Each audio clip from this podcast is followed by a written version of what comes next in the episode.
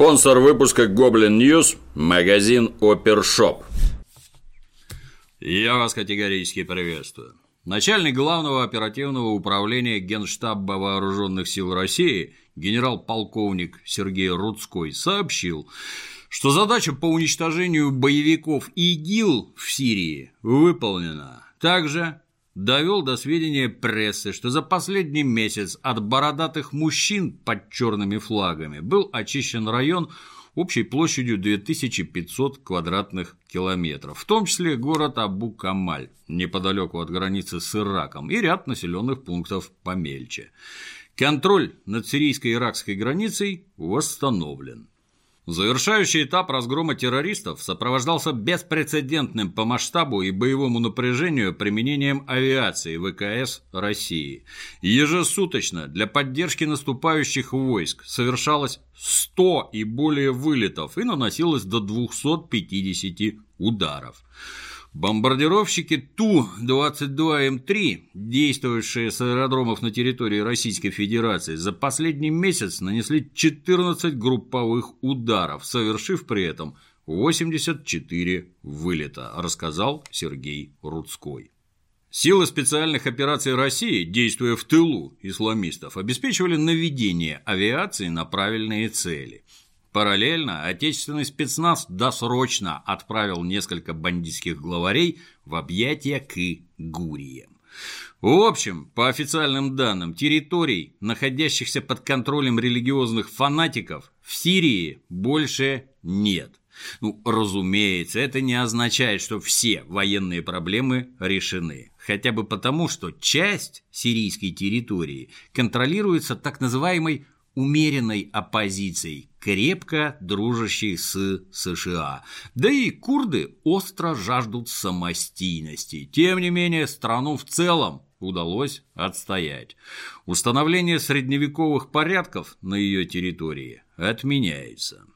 Глава Министерства иностранных дел Франции Жан-Ив Ледриан, выступая во французском телевизоре, заявил, что Россия – присвоила себе победу над террористической организацией «Исламское государство» в Сирии. И он, Жан-Ив Ледриан, этому изрядно удивлен. Я нахожу удивительным то, что Россия присваивает себе победу над ИГ, сказал министр. По его мнению, боевиков забороли силы международной коалиции, ведь нельзя отрицать, что были проведены такие устрашающе эффективные победоносные акции, как траурное гашение огней на Эйфелевой башне и хождение европейских лидеров, взявшись за руки. Мало кто из религиозных фанатиков сумеет такое пережить. Ну а ракеты и бомбы – это, наверное, дорого, поэтому ими воюют отсталые русские при жалкой поддержке своей разорванной в клочья экономики. В целом удивляться не надо. Германию в 45-м, как мы теперь знаем, тоже победила Франция при некоторой поддержке США и Великобритании. Ну а если бы СССР не мешал, эти трое справились бы гораздо быстрее. Ну а пока на Западе решают, кто из них первее победил, наш президент, прилетевший на базу Хмимим, дал команду российским войскам возвращаться к местам постоянной дислокации. И неважно, что думает по поводу наших действий так называемый цивилизованный мир. Важно, что по этому поводу думаем мы сами. Глава Роскосмоса Игорь Комаров сообщил изумленной общественности причину неудачного запуска ракеты с 19 спутниками на борту.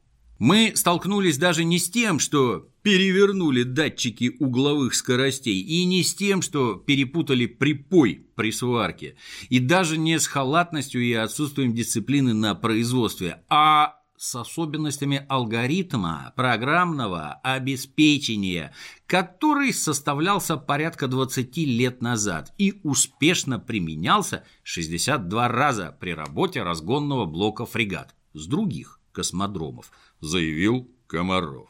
К печальному результату привело роковое сочетание «Союз», «Фрегат», «Восточный», добавил Комаров. То есть Объявленная ранее ошибочная версия, согласно которой при программировании ракеты перепутали космодром Восточный с Байконуром, все же имеет на борту небольшое зерно истины.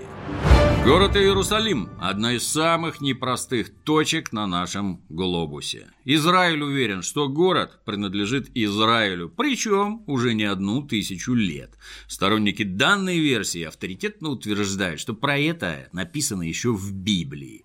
А вот Палестина уверена, что Восточный Иерусалим, отжатый коварными евреями в 1967 году, территория аннексированная и подлежит возврату. Достопримечательностей в Восточном Иерусалиме немало. Тут тебе и старый город, и храмовая гора, и стена плача, и храм гроба Господня, и даже мечеть Алякса вместе с мечетью купола над скалой, и даже небезызвестный Гефсиманский сад. Короче, места настолько знаковые, что просто из ряда вон. Мы привыкли считать, что так называемое мировое сообщество в лице Организации Объединенных Наций по данному вопросу поддерживает, ну, как-то скорее арабов, чем наоборот. И официально Иерусалим за столицу Израиля не считает.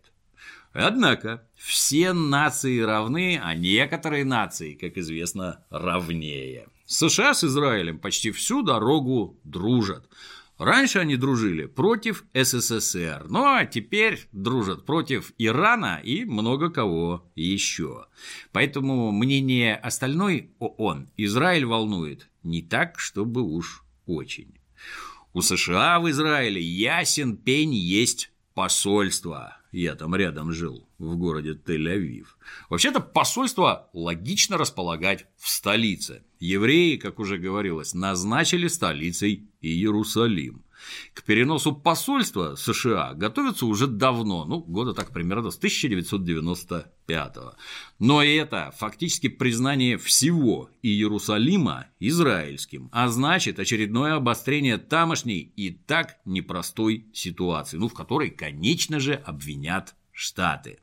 Поэтому ни Билл Клинтон, ни Джордж Буш, ни даже Барак Обама не желали инициировать этот процесс. Хватало других проблем. Другое дело Дональд Трамп. Человек в красной кепке просто создан, чтобы с наслаждением барахтаться в хаосе проблем, одновременно балансируя на грани пропасти. Живет он так. Для него это норма. К тому же дочурка и зятек Трампа исповедуют иудаизм и дружат с Беньямином Нетаньяху. Ну, это, если кто вдруг не в курсе, израильский премьер. Кроме того, злые языки поговаривают, что Трамп хочет хоть как-то переключить внимание общественности с русского следа, который за ним якобы тянется, на какую-нибудь новую тему, где можно не только оправдываться, но и атаковать. Вот Ким Чен Ын, парень отличный, только ракет он запускает, прямо скажем, маловато. Ситуация в Сирии развивается ну, совсем не так, как планировалось. В общем, как ни крути, посольство надо переносить. Кстати, уже любопытно, а сколько свободных, независимых государств перетащат свои посольства вслед за США? В недрах Единой России готовится законопроект, направленный против магов, экстрасенсов, гадалок и прочих граждан с суперспособностями. Называется документ о мошенничестве в сфере оккультно-магической деятельности. Автор – депутат Сергей Вострецов. В настоящее время рынок экстрасенсорных услуг в России, по мнению экспертов, составляет более 2 миллиардов долларов и постоянно растет благодаря позитивному информационному фону, созданному средствами массовой информации. В этой связи возникают обоснованные инициативы для ограничения и пресечения данной деятельности. Экстрасенсорные практики не имеют научного подтверждения и в соответствии с законодательством о защите прав потребителей не могут рассматриваться как услуга, поскольку результат экстрасенсорной практики не может быть проверен и подтвержден опытным путем. Фактически экстрасенсорные практики являются обманом потребителей, сообщает Сергей По замыслу Сергея следует ввести уголовную ответственность за осуществление мошеннической деятельности экстрасенсами в виде лишения свободы сроком до 10 лет, а также штрафа в размере до 1 миллиона рублей. Отмечается, что целью таких услуг, как гадание, некромантия, спиритизм, колдовство, магия, волшебство, теургия, шаманизм и экстрасенсорика зачастую является присвоение чужого имущества. Ну, тут не вполне ясно, а что такой избирательный подход? Как быть, к примеру, с хиромантией, астрологией, нумерологией, с экономическими прогнозами? Подтверждена ли учеными польза от крестных ходов и освещения космических ракет? Не пора ли разобраться с кандидатами наук по специальности теология, что делать с каналом РЕН-ТВ и главное, что делать с передачей «Битва экстрасенсов». Если мы за научный подход, применять его надо везде, иначе это как-то странно. Гадать на кофейной гуще запрещено, а предсказывать судьбу по линиям руки без проблем. Но оно понятно, что надо с чего-то начинать, сразу все не охватишь. Но крайне важно, чтобы результатом законотворческой деятельности не стало всего лишь привилегированное положение одних мракобесов по сравнению с другими. Украина – страна, говорят, совсем уже для нас не братская. Брюссель и Вашингтон, дескать, Киеву теперь гораздо роднее Москвы и Питера – Основной поток новостей с Украины – это сообщения о событиях и действиях по отношению к России, сугубо враждебных. Глядя на перекошенные от ненависти харис ведомых майдаунов, нетрудно сделать вывод, что Украина в целом – отрезанный ломоть. Что у нас под боком живет миллионов 30 откровенных врагов. Ну, раньше было под 50. Но грамотные реформы и демократические процессы, позволяющие свергать законную власть скачками с кастрюлями на башке и безнаказанными убийствами сотрудников правоохранительных органов, население изрядно подсократили. Девчонки на заработках в Москве, мальчишки в Европах роют канавы, чистят унитазы, ключи польским сантехникам подают и обратно никто не торопится. Ну, видимо, такая занятость для Украины гораздо выгоднее, чем собственная развитая экономика. Ну, это, конечно, не повод расслабляться. Даже 30 миллионов – крайне серьезная цифра, если это сплошь недруги. Однако временами проскальзывают сведения, дающие серьезный повод усомниться в таком положении дел. Вот есть на Украине такой информационный канал News One. А на канале идет ежедневная вечерняя программа «Субъективные итоги дня». И вот, по ходу этой программы 9 декабря зрителям предложили проголосовать. Вопрос звучал так. Если бы перед вами сейчас стоял выбор между прошлой преступной властью и нынешней, за кого бы вы проголосовали? В течение часа за Виктора Януковича отдали голоса 92% из 47 тысяч зрителей. Ну, говорят, канал пророссийский, поэтому голосование не отражает реального расклада предпочтений граждан Украины. Есть мнение, смотреть надо не на степень симпатий канала к России, а на степень симпатии жителей Незалежной к каналу News One. В нише информационный канал, он по состоянию на ноябрь, это согласно данным Big Data UA, по популярности является на Украине вторым. То есть среди граждан, активно интересующихся политикой и следящих за новостями, канал весьма и весьма известен. Предположим, публика всех остальных каналов состоит строго из несметных полчищ майдаунов. А это не так. И даже в этом случае 92% канала News One – достаточная цифра, чтобы стало ясно, вменяемых граждан на Украине более чем достаточно. Когда ситуация качнется обратно, нам будет с кем опять работать и дружить. Но хотя есть мнение, и, конечно, не безосновательное, что все цифры подправили русские хакеры, конечно, по личному указу Путина. А может, подправил лично он сам. Пухлого борца за счастье Украины Михуила Саакашвили 8 декабря все-таки замели. Я уж совсем было утратил веру в силовые структуры евроукров. Но тут они вдруг ухитрились схватить грузинского смутьяна за жабры. Некоторое время Саакашвили официально находился в розыске, возглавляя очередной шабаш под стенами Рады. И вот его, наконец-то, нашли. Ну что ж, нынешним героям незалежно и такие успехи в радость. Пока неукротимый горец коротал выходные на Киче, в Киеве бушевали митинги в поддержку узника-героя, сопровождавшиеся попытками разгрома магазинов «Рошен», через которые президент Украины продает гражданам произведенный в России шоколад.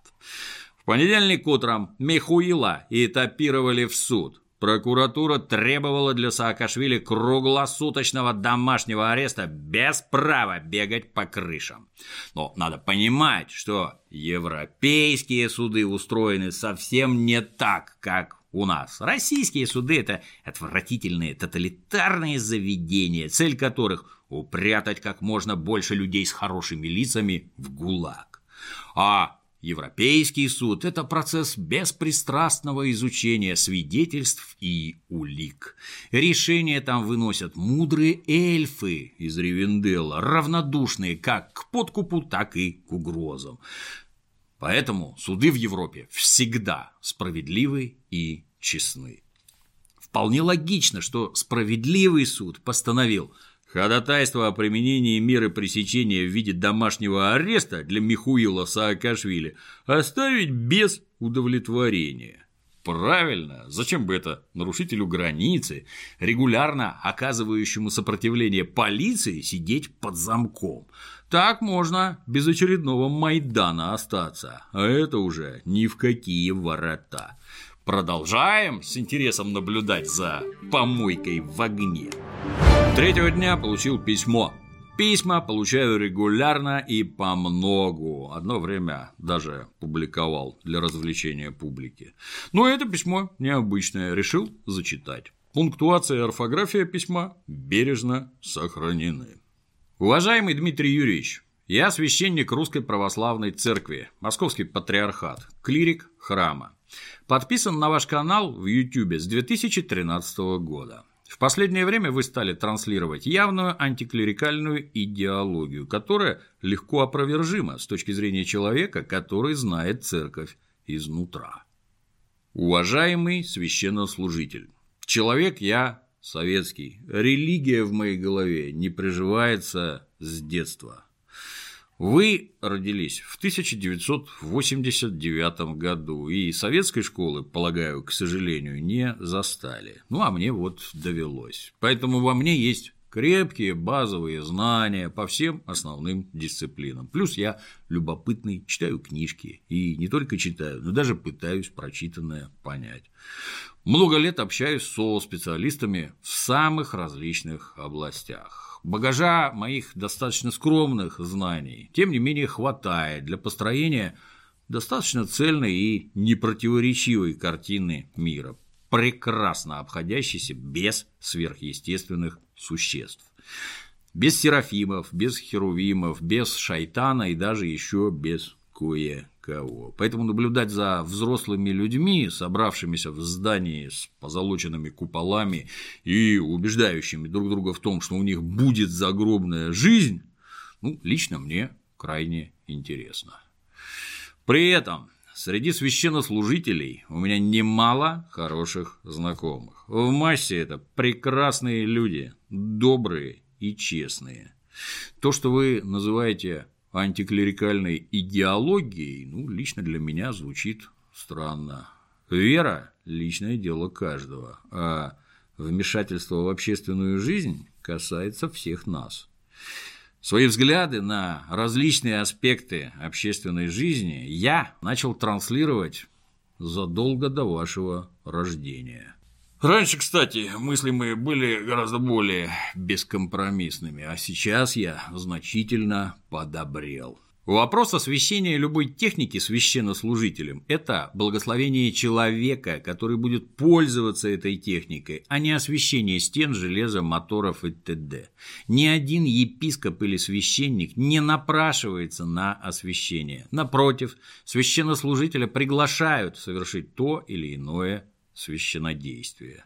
Ну, не так уж хорошо знаю церковь и ее обычаи изнутра, но всегда полагал, что есть разные обряды, и благословение – один из них.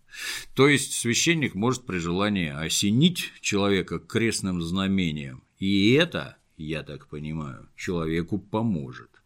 А освящение неких предметов помогает людям извлекать из них пользу. Но вообще за человека просил епископ или за ракету, неважно. Важно, что гарантий ноль. Надежная статистика, подтверждающая, что освещенные изделия служат лучше или безотказнее, потому что использующие их люди получили благословение, лично мне неизвестно. К епископу, подчеркиваю красным, претензий никаких. А вот позиция граждан, пригласивших епископа на космодром, ну, лично меня удивляет. Как мне быть? Ваше отношение к церкви для меня совершенно неприемлемо. Во всем остальном я разделяю вашу точку зрения. Стоит ли мне ждать улучшения отношения к церкви или стоит отписаться от вашего канала? Ну, мое мнение, лучше отписаться. На всякий случай рекомендую посоветоваться с духовным наставником. Русская православная церковь никогда не была против народа. Нет Московского княжества, нет Российской империи, нет Союза Советских Социалистических Республик, а Церковь Христова на русской земле живет и будет жить. Даже после того, как нас с вами, уважаемый Дмитрий Юрьевич, не станет. Нет у церкви грехов. Есть грехи против церкви, в том числе грехи людей, которые считают себя православными, но по сути таковыми не являются. С уважением, Иерей имя, фамилия. Долговечность общественного института вовсе не означает, что его компетенция распространяется абсолютно на все сферы современной жизни. Церковь – организация человеческая, и все человеческие грехи, они там – есть мнение, что нашему государству в решении основополагающих вопросов, ну, например, использования высоких технологий, надо бы найти более надежные точки опоры, нежели упование на небеса. Надеюсь, помог определиться с отношением к каналу вообще и ко мне лично.